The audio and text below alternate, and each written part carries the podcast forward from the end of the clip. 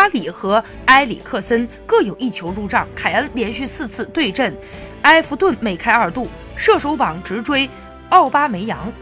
但在与热刺的一战当中，全场最受瞩目的焦点球星却并非是英格兰天王，而是亚洲头牌孙兴民。在古迪逊公园梅开二度，外加一次助攻，孙兴民用完美的状态征服英超。赛后，几乎所有英国媒体都对他赞不绝口。